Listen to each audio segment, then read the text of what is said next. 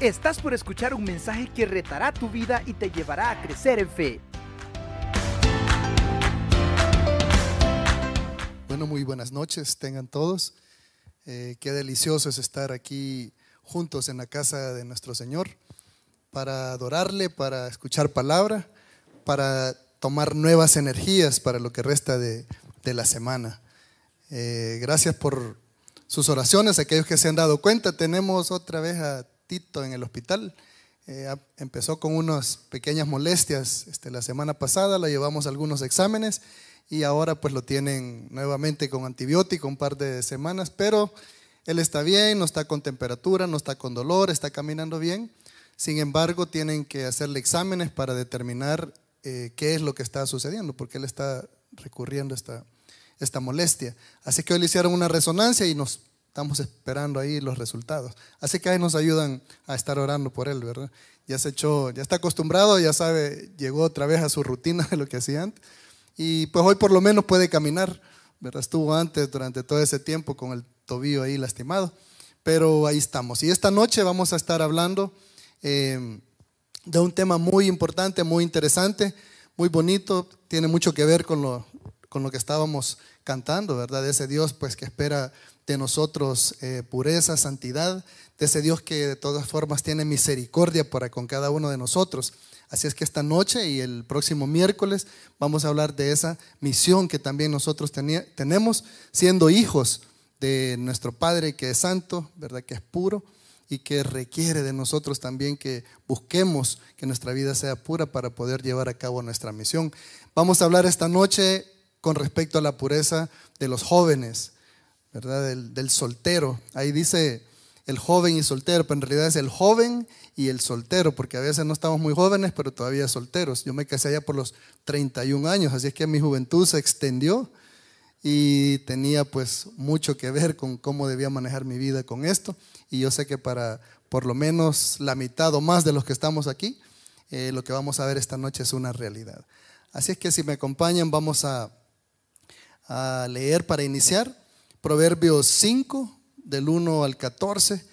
Y como estamos hablando de los jóvenes, vamos a pedirle a una voz muy joven, muy fuerte, muy dulce y angelical que nos lea ahí Proverbios 5, del 1 al 14.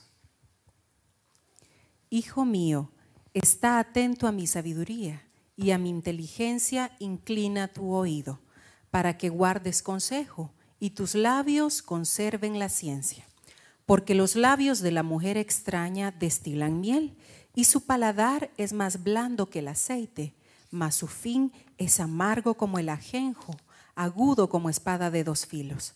Sus pies descienden a la muerte, sus pasos conducen al Seol. Sus caminos son inestables, no los conocerás si no considerares el camino de la vida. Ahora pues, hijos, oídme y no os apartéis de las razones de mi boca aleja de ella tu camino y no te acerques a la puerta de su casa, para que no des a los extraños tu honor y tus años al cruel. No sea que extraños se sacien de tu fuerza y tus trabajos estén en casa del extraño y gimas al final cuando se consuma tu carne y tu cuerpo y digas, cómo aborrecí el consejo y mi corazón menospreció la reprensión. No oí la voz de los que me instruían y a los que me enseñaban no incliné mi oído casi en todo mal estado y en medio de la sociedad y de la congregación. Padre, gracias por este tiempo, mi Dios, que nos das para reflexionar, para tomar energías, Padre, durante el medio de la semana y para recordar aquellas, aquellas cosas que tú quieres que atesoremos en nuestro corazón. Y en el caso de esta noche, pues para nuestros jóvenes, para aquellos que aún no se han casado también, eh, esa pureza que, que quieres que busquen, Padre. Toca nuestro corazón, nuestra mente y que salgamos motivados, Señor, a hacer precisamente esto después de escuchar tu palabra. Te lo pedimos en el nombre de nuestro Señor Jesucristo. Amén. ¿Es el mortal justo delante de Dios? ¿Es el hombre puro delante de su hacedor? Se pregunta Job en el capítulo 4, versículo 17. La juventud, la soltería, es una época pues muy interesante de descubrir, de experimentar, de vivir, de curiosear, de disfrutar, ¿verdad? También es época de grandes decisiones para la vida. Ahí es donde estamos visualizando lo que queremos hacer en el futuro y estamos tomando decisiones muy importantes para que eso suceda. Estamos planificando y estamos manteniéndonos en el rumbo o nos salimos de él. Em, la escritura hace un llamado al joven, hace un llamado al soltero, aquel que todavía no, no se ha acompañado con alguien, no se ha casado, no está compartiendo su vida con alguien, a guardarse, a procurar la pureza de su cuerpo y de su espíritu. La soltería puede ser vista como un don, porque así lo dice también la escritura. La soltería puede ser vista como un don, no lo veamos como algo malo. De hecho, en algún lugar, Pablo dice de que los que están, los que están casados que no estén procurando separarse y los que no están casados que les conviene quedarse así mejor. Por supuesto, él está viendo como muy inminente la venida del Señor, como hasta hoy en día la seguimos viendo, porque eso es lo que nos mantiene pues eh, duchos, lo que nos mantiene listos para hacer su obra, para ir. Y entonces él estaba diciendo, si se casan, van a tener un montón de preocupaciones. Ya no va a ser el Señor, ya no va a ser su obra, ya no va a ser su ministerio, sino que van a estar preocupándose por su esposa. Y luego vienen los hijos por los hijos, como estoy yo ahorita, ¿verdad? Entonces dice, pero el soltero se dedica a las cosas del Señor y tiene tiempo, nunca dice, no, puede ir, puede venir. Este, lo que le falta es dinero, ¿verdad? Pero ahí está. Entonces, este, entonces digamos que es un don, ¿verdad? No lo está, el, el apóstol dice, esta es mi opinión, dice, porque así lo aclara también pero es un don poder ser, poder estar y mantenerse solteros, como bien lo dijo Jesús en Mateo 19, 11 y, y vemos también ahí en primera a los Corintios 7, 7. Jesús dijo, pero no es a todos dado estar solteros, o sea, no todos tienen esa facilidad, esa capacidad, ese don que viene de lo alto. Algunos, dice, son hechos eunucos, ¿verdad? O sea, físicamente por los hombres para que cuiden el harem, ¿verdad? Del rey, que no se metan con nadie. Otros eh, naturalmente son eunucos, ¿verdad? Otros tienen ya eh, por naturaleza desde nacimiento, pues esa capacidad de simple y sencillamente estar solos, no estar buscando compañía. Y otros, dice, lo pueden hacer como una forma de rendir su vida al Señor. En ese caso no es físico, en ese caso es espiritual, es mental y es una entrega de la vida a estar solo porque quiere dedicarse ¿verdad? a servir al Señor de la mejor forma. Pero dice él, no lo intenten, ¿verdad? Si no les es dado esto, porque si no, se van a meter en problemas. No es de que vamos a agarrar todo. Bueno, de aquí para allá nadie se casa porque todos queremos servir. Nos vamos a meter en un montón de problemas como iglesia.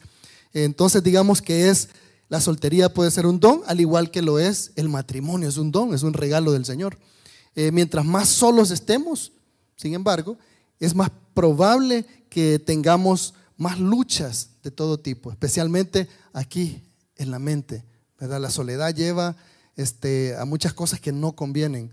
En la milicia se buscaba siempre tener, eh, si no había trabajo ese día, pero tenerlos ocupados. Había un oficial que hacía que los cadetes llevaran los ladrillos de un lugar de la cuadra a otro. Luego almorzaban y en la tarde los hacía que los pasaran otra vez al lugar. La cosa era mantenerles la mente ocupada. Nosotros tenemos mejores formas de mantener nuestra mente ocupada. Y aún más, tenemos mejores maneras de practicar la santidad y de practicar nuestro servicio en el Señor, manteniéndonos juntos, cercanos, teniendo, estando cerca de nuestra familia, no lejos de ellas, no hay buscando problemas, sirviendo, teniendo amigos, atendiendo a los nuestros. Eso nos va a ayudar a que esa necesidad de intimidad, de cercanía, de amistad esté cubierta y meternos en menos problemas como jóvenes, ¿verdad? Eh, tenemos que ser proactivos en esto. Y dice primero a los Corintios 6, 18, especialmente, dice, huyan de la fornicación.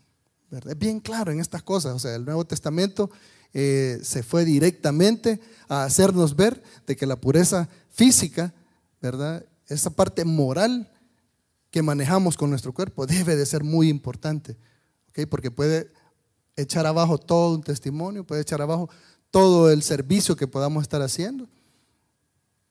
Y al final no es nada edificante, no es fructífero y nos mete en problemas y afecta a un montón de personas. Eh, entonces en esto de ser llamados, de este llamado a ser puros, la palabra comienza siendo este llamado de una manera colectiva. Y lo hace pues con la comunidad, que somos nosotros, con la iglesia, lo hizo con su pueblo.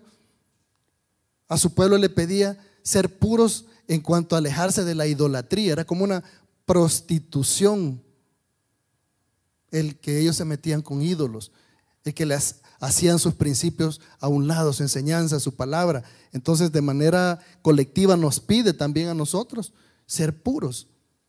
Dice Levítico 18:30, por tanto guardaréis mi ordenanza, no practicando ninguna de las costumbres abominables que se practicaron antes de vosotros, para que no os contaminéis con ellas. Yo soy el Señor vuestro Dios. Y hoy en día quizás vamos a decir, no, pero es que aquí nadie, ni, ni nunca he practicado eso, ni mi familia, ni mi religión, religión anterior.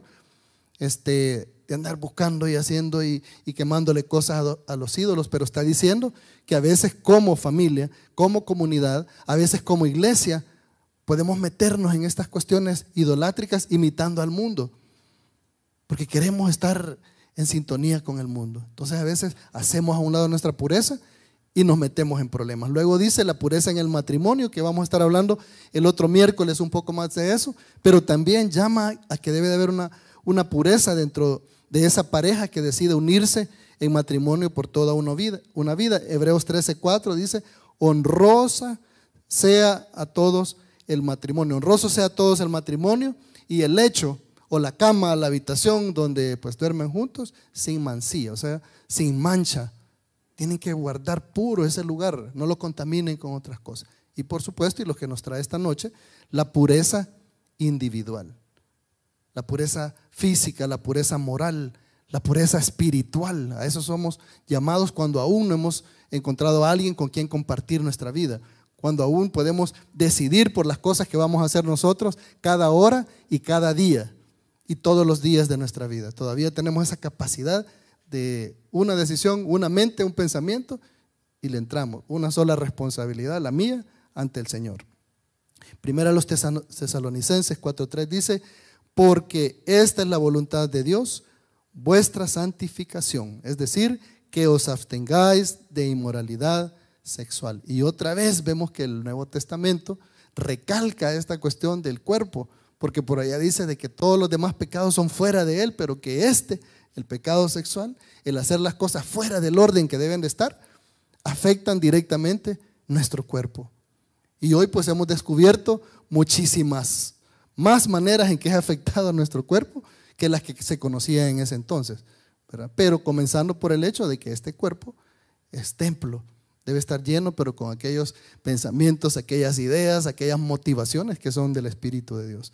Entonces, este, ahí viene pues este reto para la pureza individual, responsabilidad propia. Y aquí implica también esto eh, de individual para los que estamos casados, porque tenemos que hacer nuestra parte para que funcione también la pareja. Pero volviendo a los jóvenes, ¿qué mueve nuestro corazón?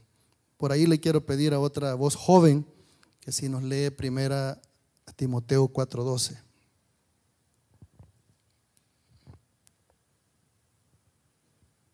Ninguno tenga en poco tu juventud, sino sea ejemplo de los creyentes en palabra, conducta, amor, espíritu, fe y pureza.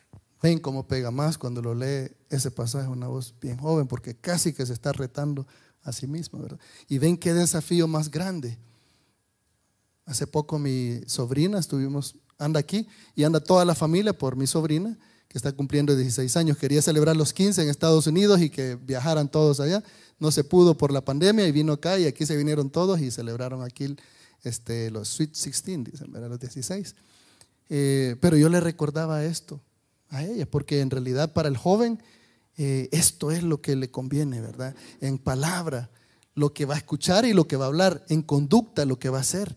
Es tan fácil a esa edad este, sentirse presionado por lo que todos están diciendo o haciendo o queriendo que también el joven haga. Es muy fácil esto.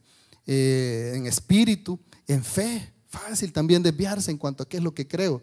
Hay tantas corrientes y tantos pensamientos, filosofías, formas de ver la vida, que ese es el momento donde el joven, que yo recuerdo todavía a ese tiempo, y hace mucho no siento así, pero pensaba que lo sabía todo y que aquí a mí no tenía nadie nada que enseñarme, porque eh, tanto en lo religioso como en lo académico, como en la carrera, como en lo que sea, hay una, hay una época en nuestra vida que sentimos como que no hay quien nos tenga algo que decir. Pero dice aquí que tenemos que someter también nuestra fe y por supuesto termina pureza, ¿verdad? Mantenerse puro. Cuesta en ese momento verla, pero más adelante esto va a ser algo muy valioso para nosotros, incluso para aquella persona con que nosotros anhelemos eh, pasar nuestra vida. Ahí vamos a, vamos a tener también, no solo a Dios le rendimos cuentas, ya cuando lleguemos y encontremos la persona con quien vamos a, a compartir nuestra vida, entonces viene todo esto también que ha pasado antes, ¿verdad? A contarle porque eso toca. ¿Y qué hiciste con tu vida? Pues fíjate que hice esto, esto y esto. Y el Señor dice, evítate eso mantente puro. Es una época patriarcal la que leíamos, que nos leía ahí Stephanie, eh, de, proverbios. Entonces algunos quizás diremos, pero es que ahí le está hablando al hombre, pero le está hablando este, al varón, que se cuide, dice, de, la engañosa, que se cuide de la que miente, de, la que lo va a traer. Eh, por supuesto que también está hablando que la señorita no puede ser esa, que también anda engañando, anda haciendo tropezar, anda haciendo alar. Pero digamos que Proverbios está hablando en el momento y para cómo eran las cosas en esa época, de acuerdo a cómo era la cosmovisión del momento. Este, no lo hace porque sea una idea patriarcal la única que vale en esto y que es el hombre el que tiene que ver que no lo haga tropezar la mala, sino que está hablándole a cómo era, eh, hablándoles a aquellos que experimentaban la vida en esa época, ¿verdad? Eso es lo que ocurría. El libertinaje del hombre, de los varones, está hablando que no anden siguiendo. Toda aquella mujer que se presenta y que lo que quiere es engañarle, tomar lo que tiene, hacerle tropezar. Eh, de la mujer corrupta y engañosa, de la mujer interesada. En la actualidad, esto sigue válido, porque ese libertinaje hoy ya lo encontramos desde la época de Jesús. ¿verdad? De ahí donde salen algunos pasajes en los que parecen este, los apóstoles, especialmente Pablo, parece estar hablando de una manera machista, pero lo que pasa es que ya ocurrían estas cosas por, por situaciones religiosas, por situaciones económicas, por lo que sea, había mujeres que comenzaban a tomar un rol parecido al que el hombre que no andaba en muy buenos pasos había tomado antes en otras épocas. Ya con esta cultura greco-romana, la mujer tuvo la oportunidad, de acuerdo a lo que podía pagar y lo que podía hacer, de acuerdo al respeto que se había ganado en medio de la sociedad, a actuar no solo en lo bueno, sino en lo malo, igual al hombre. Entonces ya empezamos a ver también que la palabra, especialmente el Nuevo Testamento, se dirige a esto, que también es libertinaje no solo del hombre, sino de la, de la mujer también. Eh, cuídense entonces, diríamos ahora, del vividor, del abusador. Cuídense de aquello que ven sus ojos. Tengo un sobrino que constantemente hay señoritas de su edad, ellos son este, adolescentes, pero comienzan, acaba de pasar la preadolescencia, está entrando ya en adolescencia, pero a veces hasta de dos en dos señoritas le dicen que quieren platicar más y conocerle. Y estoy hablando de, niñas lindas, o sea, decentes de colegio. Pero ahora ya la cultura es, ya no solo es el hombre, no sé si es mejor o peor, porque recuerdo que a los hombres nos tocaba bien difícil, ¿verdad? Estar pensando, ay, cuándo le hablo y cómo le caigo y, y si va a andar conmigo, no va a andar conmigo y, y nos temblaban las piernas y era una presión social terrible. Pues no sé si los chicos hoy en día, los jóvenes están dando gracias, que ya no, no solo lo tienen que hacer ellos, porque solo están esperando a ver quién me cae, ¿verdad? Entonces, este, hoy también es este consejo para la chica. No te dejes engañar, ¿verdad? Por su parecido, porque antes este, tuvimos suerte los mayores que pues las chicas de esa época no veían tanto el buen parecer. este, de uno. Entonces, si no, quizás no estuviéramos casados algunos. Pero sí, solo veían las buenas intenciones y que, ¿verdad? Todo estuviera bien. Este, que, fueran, que fuéramos hacendosos. Pero hoy en día, este, la mujer, las señoritas, las jóvenes, están viendo de la misma manera que vemos los hombres, ¿verdad? Si es guapo, si es bonito, si es popular, si es deportivo, si tiene buen físico, si va al gimnasio, si tiene fuerza, no tiene. Y por allá a veces, ¿verdad? Si tiene también dinero. Entonces también las señoritas pueden caer en esto. Yo me he dado cuenta de situaciones reales donde a, algunas las han engañado a través de internet. Allá el veterano de no sé dónde con tan solo 29 años, pero ya fue a Irak, Afganistán y no sé dónde, y está en el quinto ejército de los Estados Unidos, está solo. Ay, entonces viene ella, ay, qué verdad, qué mal que está solo, y empiezan a escribirse. Y de repente este, si querés te puedes venir donde yo estoy, solo mandame dinero porque aquí te voy a hacer, te voy a apartar este, para la visa y yo te voy a hacer que esto te salga más rápido porque tenemos planes y le estoy hablando de situaciones reales, ¿verdad? ¿Por qué? Porque hoy sí, las chicas se dejan llevar por la vista o por otros intereses también económicos, en fin, pueden dar pasos como los que antes solo los daba el hombre, porque era mal visto que lo hiciera la mujer. Y por supuesto en el cristianismo eh, para todos, ¿verdad? Y, este, y este, este pasaje aquí, este, este versículo de 1 Timoteo 4:12, está hablándole a jóvenes, está hablando a las señoritas también, ¿ok? Que tienen que, que ser ejemplo al creyente en palabra, en conducta, en amor, espíritu, fe y pureza. Y eso va a hacer que no tomen en poco, dice, tu juventud, que no te vean de menos por ser joven. Desde joven demuestra quién eres y busca esa pureza que quizás los mayores nos costó o pensábamos que no era tan importante buscarla o quizás llegamos muy tarde, ¿verdad? Para tener siquiera la oportunidad de hacerlo. En este mismo salón hace muchos años empecé a venir yo este, al grupo de jóvenes de, esa época, cuando era aún más joven que ahora. Y este, en medio de los jóvenes que estábamos los miércoles por la noche, había una pareja ya de hermanos ya de la tercera edad, muy mayores, ¿verdad? Y entonces se paraba enfrente de nosotros, las parejas jóvenes de novios, y decía, él, él decía, como quisiera haber tenido esa oportunidad que tienen ustedes de estar aquí con su novia en este lugar. Dice. Nosotros conocimos y aprendimos de esto hace un par de años. Y ya no nos alejamos, pero ya no nos queda mucho tiempo. Y a ustedes sí les queda todo por delante. Aquí mismo, donde ustedes están ahora también. Entonces, tanto para lo malo como para lo bueno hay una motivación. Y ese es el problema también con esto de la pureza. Tenemos motivaciones encontradas. El joven debe estar conocedor de las características de su entorno y de su edad para mantenerse puro, ya que vamos a encontrar motivaciones este, que nos pueden llevar o a lo bueno o a lo malo. Motivaciones sensibles, les pongo yo, por no ponerles que son ni buenas ni malas, sino que tienen que ver con nuestra naturaleza humana, con nuestras características humanas. Eh, Romanos 7, 23 dice, pero veo otra ley en mis miembros que se revela contra la ley de mi mente y que me lleva cautivo a la ley del pecado que está en mis miembros. Está diciendo ya hay como una tendencia en, mi cuerpo, en mi mente, en mis miembros, hacia las cosas que no agradan al Señor, que no agradan eh, para cumplir aquella misión para la que hemos sido apartados. Pero que están ahí porque son las que nos mueven de una manera biológica, ¿verdad? Para funcionar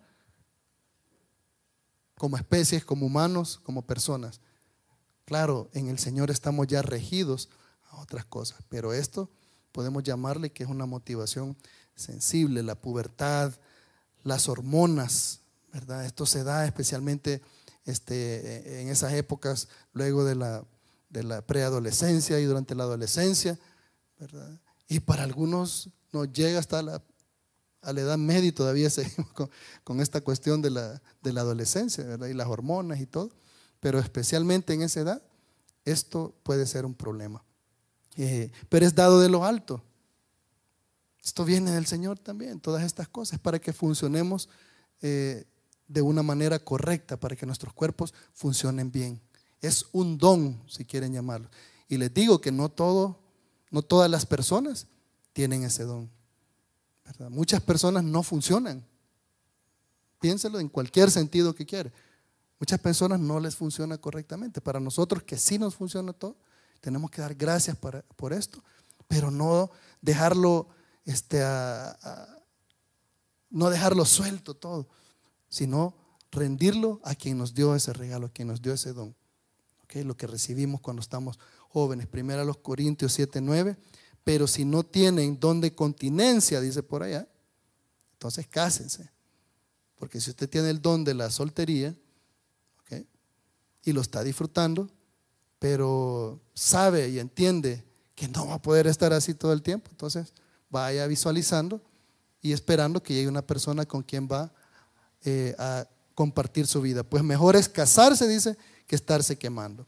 El impulso natural, el instinto que ya pues leímos ahí que, que está hablando el, el hermano Pablo, la curiosidad también. Y hasta Eclesiastés menciona este tema, y en el capítulo 11, versículo 9, dice, alégrate joven, hemos estado estudiando, para los que no han estado viniendo, no han podido venir o no han puesto atención, Eclesiastés, en los días domingos, y dice aquí en el capítulo 11, alégrate joven en tu juventud, y tome placer tu corazón en los días de tu adolescencia, y anda en los caminos de tu corazón y en la vista de tus ojos, en otra palabra dice, vive tu juventud. Usa ese don que te han dado, que te ha dado el Señor, que viene de lo alto, tu soltería. Disfrútala, no estés esperando otra cosa. No estés esperando para disfrutar estar ya con alguien. No estés esperando estar con muchas personas que no son bien para ti, sino que recuerda que sobre todas estas cosas te juzgará Dios. Dice, eso es natural, que sientas curiosidad, que quieras saber de qué se trata la vida, que quieras probar esto, lo otro. Pero por lo que ya a él le había pasado, que hemos venido estudiando a través, que probó de todo y al final salió frustrado, dice, recuerda que va a haber consecuencias, recuerda que no todas las cosas son buenas, o como dice en el Nuevo Testamento, todo me es lícito, todo lo puedo hacer, todo lo puedo intentar, pero no todo me edifica, no todo es bueno. Yo decido al final, ¿verdad? Es mi decisión. Entonces esta curiosidad es parte de, de esa época tan bonita, de ese don, de ese regalo, pero también hay que someterla al Señor y hay que escoger lo bueno para que haya menos consecuencias. Hay motivaciones peligrosas también. El placer, dice Gálatas 5:19, y manifiestas son las obras de la carne, que son adulterio, fornicación, inmundicia, lascivia. Por probar, por sentir, por experimentar, puedo meterme también en granel. Esa es una peligrosa motivación, el querer experimentar todas estas cosas. Si todos lo hacen, si en mi clase todos fueron y celebraron así, si para la graduación todos planearon de esa manera.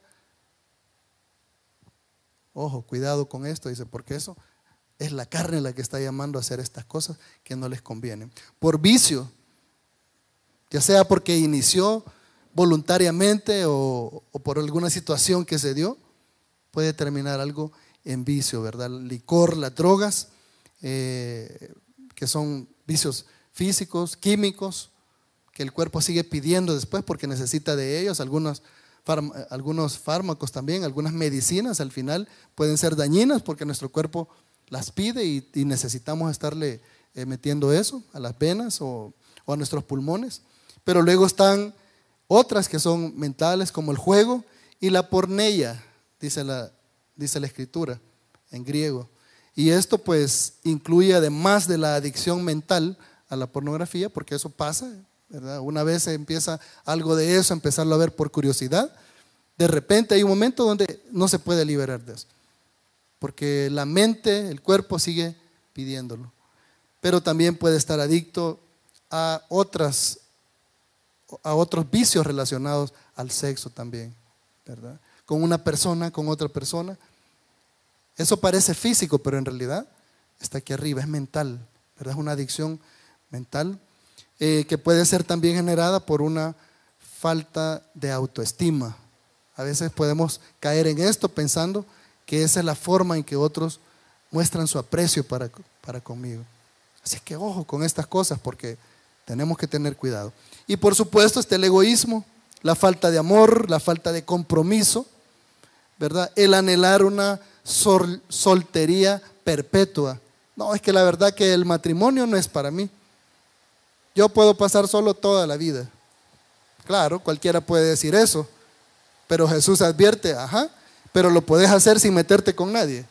No cualquiera puede hacer eso. Y el apóstol Pablo también, también lo dice, ¿verdad? Ajá, puedes hacerlo si querés y te conviene porque vas a servir mejor. Pero si no te puedes abstener y andas buscando siempre a alguien, no, entonces mejor busca y casate, ¿verdad? Porque quiere decir que no estás hecho para estar soltero toda tu vida. Así que no nos confundamos con eso también, porque se escucha mucho eso hoy en día. No, así que así solo estoy mejor, dice. ¿verdad? No necesito yo para meterme en, ¿verdad? en esos problemas con alguien, mejor así solo. Ajá. Qué bueno. Y si el Señor le ha dado ese don, pues benditos sean y adelante, les apoyamos y les esperamos aquí el sábado para el ministerio, para servir, para ir a cabañas, para venir a él. Todo lo que pueda meterse porque va a tener tiempo y no va a tener problemas. ¿verdad? Entonces, ojo con eso, ¿verdad? También este, puede ser por egoísmo eh, que yo esté metiéndome en problemas. No quiero comprometerme con alguien, sino que quiero solo la parte bonita, ¿verdad? la parte que me gusta, que me divierte, que me da placer, y ya, ningún compromiso. Muy bien. Motivaciones correctas para finalizar. Eh, el amor a Dios, comenzando con eso, porque como dijo Jesús, es el mandamiento más importante y es el fundamento de todos los demás mandamientos, incluyendo este siguiente punto, que es el amor al prójimo, porque así lo dijo él. Los dos más importantes, dijo él, son amarás a Dios sobre todas las cosas y a tu prójimo como a ti mismo.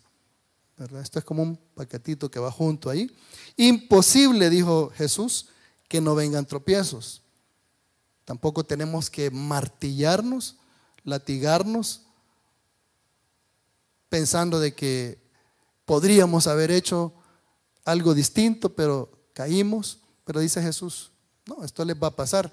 Si no, no tendríamos necesidad de que Él hubiese venido tampoco. Si hubiera una fórmula o 300 o 400 leyes que al cumplirlas estamos bien, entonces hacemos una llamada, ya no es necesario que venga el Hijo de Dios, ¿verdad? Aquí nos la arreglamos con estas instrucciones que nos han dado, facilísimas, 300 y ahí estamos, ¿verdad? Entonces Jesús dice, no, es imposible que no vengan tropiezos, pero sí, evitemos tropezar, pero sobre todo, por la otra parte de este versículo, no hagamos tropezar a nadie, porque luego dice Jesús, más ay de aquel por quien vienen los tropiezos. Yo puedo tropezar. Trato de evitarlo. Debo tratar de evitarlo. Pero pueda que caiga. Lo que nunca debo hacer y debo poner antes de todas estas cosas es hacer tropezar a otros. Volverme en, ese, en esa piedra, en ese obstáculo. Ante la tentación, para añadir un poco de criterio a este, a este tema, eh, y a mis decisiones y para evitar caer podemos pensarlo en el siguiente orden, ¿verdad? Como un tip, porque de repente se puede volver bien enredado y complicado y al final como no supimos qué hacer, nos metemos en un gran lío y nos llevamos a varias personas de encuentro. Entonces, uno, debo de pensar si mi acción hará daño a alguien. Esa es la primera oportunidad que tengo para no caer en el error, en el pecado y meter a alguien más en una situación a la que yo me estoy queriendo meter. Debo pensar, y con esto que la Biblia me advierte, que no haga, haré caer a alguien, le, haré daño a alguien, haré tropezar. Para comenzar. En segundo lugar, ¿será que voy a afectar a mi familia? Quizás mi familia no está directamente involucrada con ese error, con ese pecado que yo estoy buscando, este, planeando, maquinando cometer, pero de alguna manera puede ser que sí le voy a afectar. Debo considerar si le va a afectar a mi familia, a mi iglesia, mi comunidad. Y por supuesto, y finalmente la tercera, no menos importante, aunque no esto nos lleva por lo menos al final a decidir si me quiero hacer daño yo solo. Ya decidí que no quiero hacerle daño a nadie. No me voy a meter en problemas, ni meter en problemas a ninguna señorita, ningún caballero. Luego, lo que voy a hacer ya decidí, no quiero que esto tenga consecuencias en mi familia y mi iglesia tampoco. Pero finalmente puede ser que yo decida, bueno, pero lo que voy a hacer, nadie lo sabe, solo es conmigo, ¿verdad? Tengo que ver y asegurarme que tampoco me vaya a hacer daño a mí. Y el Señor va a ser misericordioso, bondadoso, perdonador, pero puede ser que lo que yo haga al final tenga consecuencias de las que pues eh, no me voy a poder librar, aunque Él me va a estar sosteniendo de la mano y va a estar abrazándome en todo ese tiempo. Debo ver que no me afecte tampoco a mí. Y esa identidad santa, que estamos apartados con un propósito, es lo que debe reinar en nosotros también para toda decisión que tomemos y toda, este, todo plan que estemos maquinando en nuestra mente, en nuestro corazón. Recordar quiénes somos. Salmos 119, del 9 al 10 dice, ¿con qué limpiará el joven su camino? Con guardar tu palabra. Con todo mi corazón te he buscado, no me dejes desviarme de tus mandamientos.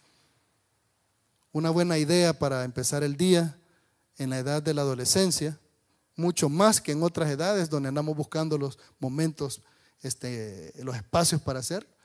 En la juventud es muy importante comenzarlo temprano en la mañana, ¿verdad?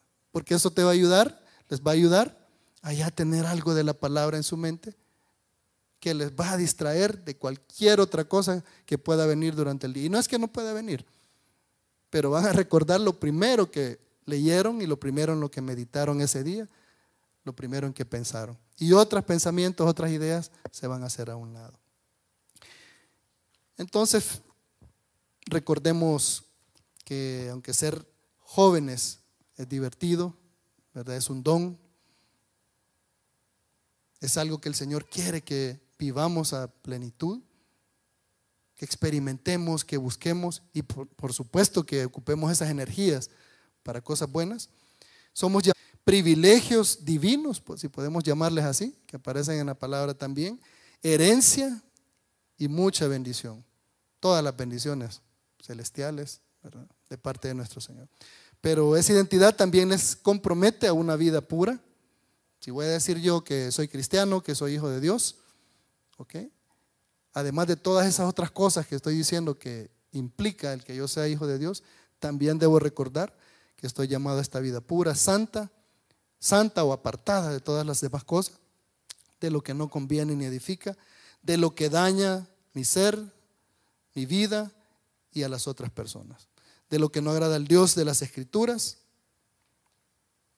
de lo que nos advierte la palabra a no hacer y a lo, de lo que nos debemos alejar. Todo el que tiene esta esperanza, dice en primera de Juan 3:3, puesta en él, se purifica así como él, nuestro Señor, nuestro Maestro, nuestro Dios, es puro. Entonces, su misión es evitar las trampas del día a día y buscar la pureza que bendice y edifica su cuerpo, llamado a ser puro, Señor, a buscar esas cosas, Señor, esa forma de vivir que te agrada. Y alejarnos de todas esas formas que han hecho caer este mundo, Señor, que le han dañado de muchas maneras a la misma iglesia, Padre. Pero tú insistes a través de los siglos en, en buscar una mejor manera de hacerlo, que es la que tu palabra nos enseña, que es la que tus mandamientos, que es la, la que tus decretos, Señor, ponen ante nosotros, Padre. Que tu palabra nos ilumine, nos muestre el camino por donde no debemos irnos y que nuestros jóvenes puedan ver claramente por dónde deben continuar. Te damos las gracias, te alabamos y te bendecimos esta noche en el nombre de nuestro Señor Jesucristo. ¿Estás listo para más? Acompáñanos presencialmente los miércoles a las 7 de la noche y domingos desde las 10 de la mañana. Somos Auditorio Cristiano.